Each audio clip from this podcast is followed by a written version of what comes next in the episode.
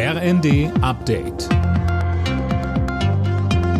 Stündlich neu. Auf den Punkt informiert. Ich bin Gisa Weber. Guten Morgen. Die Liste der wichtigen Themen ist lang, wenn sich Bundeskanzler Scholz heute mit US-Präsident Biden in Washington trifft. Am drängendsten ist wohl die weitere Hilfe für die Ukraine. Denn die Republikaner im US-Kongress blockieren nach wie vor neue Milliardenhilfen für Kiew.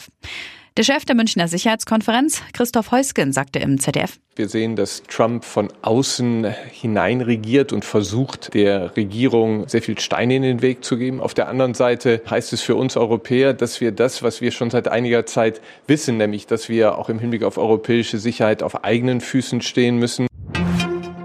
Der eintägige Warnstreik in den Arztpraxen ist mit einem Erfolg zu Ende gegangen. Im Tarifstreit steht eine Einigung. Das hat der Verband medizinischer Fachberufe mitgeteilt. Wie genau der Deal aussieht, ist noch nicht bekannt. Details sollen nächste Woche vorgestellt werden. Bundesweit waren rund 330.000 medizinische Fachangestellte und Arzthelfer zum Streik aufgerufen worden. In vielen Praxen führte das zu längeren Wartezeiten. Einige blieben sogar ganz zu. Die EU-Länder stimmen heute über das umstrittene Lieferkettengesetz ab und Deutschland wird sich enthalten. Denn die FDP blockiert die Zustimmung für das schon fertig ausgehandelte Gesetz. Ob damit noch eine Mehrheit zusammenkommt, ist unklar. Das Gesetz soll sicherstellen, dass sich große Unternehmen auch in Drittstaaten an Sozialstandards halten. Die FDP fürchtet negative Folgen für deutsche Unternehmen.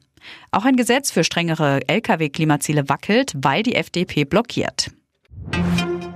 In Zukunft sollen bei den Oscars auch die besten Castingdirektoren geehrt werden. Ab 2026 wird eine entsprechende neue Kategorie eingeführt, hat die Oscar-Akademie jetzt angekündigt.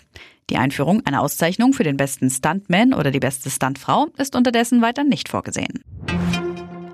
In der Gruppenphase der Nations League muss die deutsche Fußballnationalmannschaft gegen die Niederlande, Ungarn und Bosnien-Herzegowina ran.